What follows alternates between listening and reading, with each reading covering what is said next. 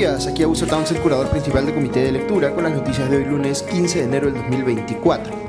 Espero hayan tenido un buen fin de semana. Empezamos esta con eh, la noticia positiva que viene del Frente Internacional. Esta madrugada juró como eh, nuevo presidente de Guatemala, Bernardo eh, Arevalo, luego de una jornada caótica en la cual la administración saliente del Congreso guatemalteco quiso evitar que los congresistas elegidos por el partido de Arevalo, el movimiento Semilla, eh, asumieran como tales, pues según se sabía, eh, ya se había eh, conseguido acuerdos políticos para que el movimiento Semilla fuese la nueva mayoría en el Congreso y pudiese tener pues entonces la presidencia de ese poder del Estado. Eh, la base sobre la cual los eh, congresistas salientes querían obstruir esto es eh, todas estas movidas que se hicieron en su momento de manera muy cuestionable para inhabilitar al movimiento Semilla como partido, digamos, capaz de participar en elecciones o de tener representantes elegidos. Eh, lo que quisieron hacer con sus congresistas, como les digo, es eh, declararlos, entre comillas, independientes, como si no tuviesen un partido válido por el cual, eh, al cual representar, para que de esa manera no pudiesen tener cargos directivos en el Congreso. Incluso se buscó crear una comisión para validar tal cosa, pero esto finalmente no prosperó. este, digamos, objetivo que tenían quienes son conocidos en Guatemala como eh, el pacto de los corruptos, así se refieren, digamos, a las, al, poder que se resiste, digamos, a entregarle eh, la posta al eh, nuevo gobierno de Bernardo Arevalo. Pero finalmente juraron los congresistas del movimiento Semilla como que respondía. Uno de ellos, Samuel Pérez, de 31 años, fue elegido, como se tenía previsto, presidente del Congreso y después de la medianoche y tras los cuestionamientos de las delegaciones internacionales que se habían hecho presentes para el cambio de mando,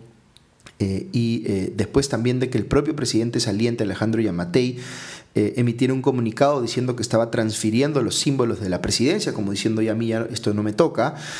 pues juró como presidente Bernardo Arevalo. Un comentario cortito que les comparto sobre esto. Hemos estado hablando los últimos días sobre cómo lo que está pasando en Ecuador en materia de inseguridad y desborde de la delincuencia es algo que podría pasar también en el Perú y que debe preocuparnos. Pues bien, lo que ha pasado en Guatemala en términos de querer evitar que se haga valer el resultado de las elecciones y que se busque perforar pues, las eh, reglas de la democracia, también es algo que podría eh, pasar en el Perú. Eh, de hecho, hay cosas parecidas a esto que han pasado en el Perú en los últimos años también, así que hay que mirarlo con cierta preocupación y entender cuáles son los caminos que se empiezan a explorar en distintos países de la región para tirarse abajo a una democracia. Así que bien vale la pena mirar lo que está pasando en ambos países, tanto en Ecuador como en Guatemala, para sacar las lecciones que correspondan. Ok, vamos con las noticias de la política local. Anoche los programas dominicales estuvieron cargados de reportajes sobre lo que pasó esta semana en Ecuador, eh, justamente, eh, y cuánto se parece o cuánto se distingue de la situación en el Perú. La impresión general es que nuestro país todavía está lejos del eh, presente ecuatoriano, pero que sí es fácilmente imaginable cómo el curso en el que estamos ahora mismo puede llevarnos a un escenario como el de Ecuador en estos días. Eh, una de las cosas que me llamó la atención, dicho sea paso, fue la entrevista que le hicieron en punto final al jefe del INPE, el Instituto Penitenciario, Javier Yaque Moya. Eh, a quien noté quizá demasiado complaciente con la situación actual de los penales en el país y la posibilidad de que estos sean tomados o ya estén tomados por eh, organizaciones criminales, como pasa muy visiblemente en Ecuador. Eh, él mismo notó una diferencia muy grande, dijo que Ecuador tiene una sobrepoblación en sus penales de un 10%, mientras que en el Perú es de 100%, es, decir, 10 veces más. ¿Cómo se puede hablar de tener la situación manejada en los penales cuando estos están al doble de su capacidad? Eh, difícil de entender. Dijo ya que también que es, entre comillas, un mito que las extorsiones se organicen en los penales peruanos, que estas no llegan ni a 1% del total, eh, veremos pues cómo reaccionan los eh, expertos a estos comentarios del jefe del INPE, ya que es bastante contraintuitivo lo que está diciendo. Mucha gente en efecto cree que los penales se han convertido en lugares donde eh, los presos tienen, digamos, aparatos telefónicos y desde ahí mismo coordinan las extorsiones. Fuera de esto, lo más llamativo de los programas dominicales fue un reportaje publicado en Cuarto Poder que mostró un nuevo caso de una persona eh, allegada a Nicanor Boluarte, el hermano de la presidenta, que desde una posición de funcionaria pública o teniendo control sobre funcionarios públicos ha estado haciendo pues proselitismo en favor del partido de eh, Boluarte, que se llama Ciudadanos por el Perú. Se trata de Griselda Herrera, eh, ex jefa del programa Caliwarma en la región San Martín, que como sabemos es un cargo vinculado al Ministerio de Desarrollo e Inclusión Social, cartera que tuvo eh, a su cargo Dina Boluarte antes de asumir la presidencia y de ahí viene, digamos, la vinculación eh, con Herrera. el reportaje de Cuarto Poder describe a esta última como la, entre comillas, operadora política de Nicanor Boluarte en San Martín, desde donde controlaba sin tener ningún poder o capacidad eh, eh, estatal para ello eh, a los prefectos y subprefectos de la región, que vale aclarar no tienen nada que ver además con el MIDIS, donde estaba ella anteriormente. Para eh, sustentar tal afirmación, el reportaje cita, entre otros, el testimonio de un ex prefecto provincial de San Martín, Armando Villalobos, quien dijo que Herrera era, entre comillas, la llave maestra para acceder al círculo de confianza de Nicanor Boluarte, según destaca eh, el comercio. Eh, hay también chats donde se da cuenta incluso de cómo esta le pedía a los prefectos y subprefectos que consiguieran firmas para el partido, que para eso se les había contratado y que ellos mismos también tenían que dar aportes eh, económicos para el partido. Ya con todo lo que se ha venido revelando de eh, Nicanor Boluarte en los últimos meses, es claro pues que su cercanía al poder le ha permitido eh, influir o aprovecharse del nombramiento de ciertas personas en puestos del Estado para, digamos, instrumentalizarlos en favor de generarle beneficios directos a su partido político. Él no quiso responder a las preguntas de cuarto poder para el reportaje y todavía no ha aclarado ni él ni por supuesto tampoco la presidenta Dina Boluarte, cómo es que eh, se empiezan a conocer todas estas cosas eh, sobre aprovechamiento de recursos públicos para favorecer al partido de Nicanor Boluarte. Luego, otra denuncia eh, que hubo en el programa Contracorriente de Willax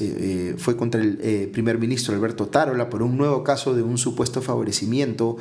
eh, a una allegada suya que fue a visitarlo a su despacho de la PCM eh, en una reunión que se registró como entre comillas privada pero días después consiguió eh, un trabajo en el Estado. Se trata de Rosenit Pinedo Dávila, quien fue contratada como consultora en la Secretaría de Descentralización desde febrero hasta diciembre del año pasado, con un sueldo de 12 mil soles mensuales. Es decir, eh, esto no es algo que acaba de ocurrir, sino que es algo que se acaba de identificar, pero que ocurrió a lo largo de buena parte del año pasado. Pero no solo eso, sino que Rosenit Pinedo obtuvo adicionalmente un contrato con eh, la ONP por 36 mil soles. Eh, esta persona fue antes candidata al Congreso de Avanza País por Moquegua, también ha sido asesora parlamentaria. Eh, el reportaje de Willax no señala eh, o no detalla cuál es la relación previa que tenía Pinedo con Otárola, asume que esta es, entre comillas, amiga del primer ministro porque la reunión que tuvo con él en la PCM fue registrada como personal pero sí es bien sospechoso que después de esa reunión Pinedo haya recibido por un lado un contrato como consultora de una secretaría de la PCM y por otro lado, como si esto fuera poco, un contrato de servicios con la ONP. Willax dice que es la sexta, entre comillas, amiga de Otárola que se beneficia supuestamente de su cercanía con este. Aprovechando que hemos estado hablando sobre Alberto Tarola, me refiero brevemente a las encuestas que salieron este fin de semana eh, en algunos diarios. El Comercio publicó una encuesta de Datum en la que la desaprobación de Dina Boluarte se mantiene en un 85%, eh, aunque su aprobación sube un punto a 10%. Eh, Otárola, entre tanto, es desaprobado por un 76% y aprobado por un 10%. Eh, un 63% de los encuestados manifiesta que se debe cambiar a todo el gabinete ministerial, incluido al primer ministro Otárola, mientras que un 27% dice que algunos ministros únicamente deberían ser cambiados. Eh, ya la semana pasada apareció eh, en varios medios declaraciones de congresistas, por ejemplo, diciendo que ya es necesario hacer cambios ministeriales y hay por supuesto muchos rumores corriendo en ese sentido. Curiosamente, quienes más se pide que sean cambiados son, eh, según esta encuesta de Datum, son los ministros del Interior, de Salud y de Economía, en ese orden. Mientras tanto, el presidente del Congreso, Alejandro Soto, es desaprobado por un 69% y aprobado por un 11%, y el alcalde de Lima es desaprobado, eh, Rafael López Aliaga, me refiero, es desaprobado por un 64% y aprobado por un 30%. Por su parte, Perú 21 publicó una encuesta de Ipsos que señala que un 85% piensa que un sector del gobierno está protegiendo a Vladimir Cerrón, quien, como sabemos, lleva ya más de 100 días eh, prófugo de la justicia. Algunos temas vinculados a la justicia, eh, precisamente la República publicó un informe diciendo que eh, Inspectoría General del Ejército concluyó que ninguno de los efectivos militares que participaron en la represión de las protestas en Ayacucho el 15 de diciembre del 2022 es responsable por alguno de los 10 asesinatos que ocurrieron ese día.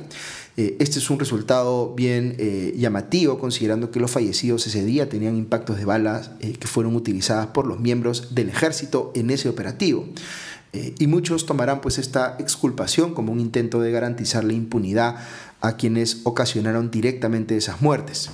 Eh, lo único que atribuye a Inspectoría General son faltas menores a ocho miembros del ejército que recibieron pues castigos relativamente bajos. Por otro lado, veo en el comercio que la suspendida fiscal de la Nación, Patricia Benavides, presentó un recurso de tutela de derechos diciendo que no corresponde que la fiscal suprema Delia Espinosa sea quien la investigue, porque solo puede llevar este caso, dice la defensa de Benavides, quien esté ejerciendo la Fiscalía de la Nación, en este caso quien la ha reemplazado en el cargo, Juan Carlos Villena. Cierro con la noticia eh, referida al caso del expresidente Pedro Castillo, para quien la Fiscalía pidió 34 años de cárcel por el golpe de Estado que cometió en diciembre del 2022. Se le está imputando a Castillo los delitos de rebelión, abuso de autoridad y eh, grave perturbación de la tranquilidad pública. Por los últimos dos se piden penas relativamente bajas, 3 y 6 años respectivamente, mientras que por el primero, por el delito de rebelión, se pide 25 años. Como sabemos, eh, hay eh, más involucrados en este caso. Por ejemplo, para Betsy Chávez se pide 25 años en total y para Aníbal Torres 15 años. Sobre esto, ayer Ale Costa me preguntó eh, en nuestro programa Comité de Domingo si me parecían razonables las penas que estaba pidiendo la Fiscalía para los involucrados en este caso, si acaso me parecía un exceso que se estuviera pidiendo 34 años para Castillo. Esta es una discusión jurídicamente compleja y yo debo decir, no soy especialista en derecho penal, pero para efectos comparativos pensemos que al expresidente Alberto Fujimori le pusieron 25 años de cárcel por un caso, Barrios Altos y La Cantuta, en el que se le imputó ser autor mediato de asesinato con alevosía, secuestro agravado y lesiones graves. Algunas personas podrían considerar que pedir 34 años de cárcel para un golpe de Estado fallido, el más torpe de nuestra historia, como lo han eh, bautizado algunos, parece pues desproporcionado si se compara con la sentencia que recibió eh, Fujimori por el caso Barrios Altos y La Cantuta. Ahora, ahí estaríamos comparando un caso de golpe de Estado, el de Castillo, con un caso de asesinato y otros delitos, el de Fujimori. Eh, recordemos que Fujimori no fue condenado por golpe de Estado, y ese es un detalle bien llamativo aquí. Fujimori y Castillo cometieron golpes de Estado muy parecidos en el papel, solo que uno fue exitoso y el otro no.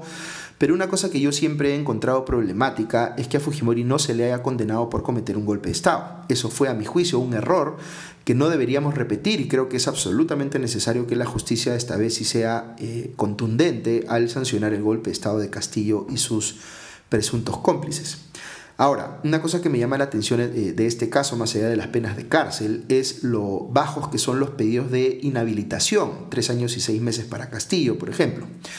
Yo creo que un político que intenta cometer un golpe de Estado, sea exitoso o sea fallido, eh, debería ser inhabilitado de por vida de ejercer la política. Esa sería mi preferencia personal, dada la gravedad de lo que se estaría haciendo, digamos, cómo podría un político querer rehabilitarse en la política precisamente cuando ha sido eh, condenado por eh, intento de golpe de Estado o por cometer efectivamente un golpe de Estado. Pero volviendo al tipo penal de rebelión, que es este eh, que principalmente eh, se le imputa a Pedro Castillo en este caso, mi impresión personal, eh, si bien creo que este sí podría aplicar al caso de Castillo, me parece que ha quedado algo desfasada su reacción respecto de las distintas formas en las que se puede cometer un golpe de Estado en la actualidad, en lo cual lamentablemente siempre andamos innovando para desgracia nuestra. Eh, mi sensación es que debería hacerse algunas modificaciones en el Código Penal para eliminar cualquier duda que pueda haber sobre esto. Porque fíjense, imagínense que un tribunal peruano, eh, digamos, hace una interpretación muy rígida del concepto de, entre comillas, levantarse en armas, que está pues incluido en este tipo penal de rebelión, y concluye que lo que hizo Pedro Castillo no califica como levantarse en armas y termina sancionándolo solo por abuso de autoridad y eh, grave perturbación de la tranquilidad pública con condenas más bien eh, eh, pequeñas. Si ese fuese el caso, lo que evidenciaría es que nuestro derecho penal no condena con gravedad o con la gravedad que debiera los golpes de Estado, como el de Pedro Castillo o antes el de Alberto Fujimori, y eso sería eh, absolutamente inaceptable, porque una de las conductas más graves en general que alguien podría cometer en nuestra sociedad es un golpe de Estado, precisamente. Pretender cerrar pues, un poder del Estado o capturar a una fiscal de la nación utilizando ilegalmente a la policía o a las Fuerzas Armadas son cosas gravísimas y tendría que quedar eh, absolutamente claro eh, para todos que el derecho penal las condena y drásticamente. En fin, en el caso de Castillo podría haber un atenuante por no haberse configurado eh, en la práctica, afortunadamente, su golpe de Estado, que se quedó solamente en intento. Pero igual debería quedar claro para todos, como les digo, que está siendo condenado por golpista, para, entre otras cosas, generar el efecto disuasivo que es propio del derecho penal eh, de decirle a futuros políticos que si deciden ir por ese mismo camino, pues ya saben lo que les va a pasar. Ok, eso es todo por hoy, que tengan un buen día y una buena semana y ya nos escuchamos pronto. Adiós.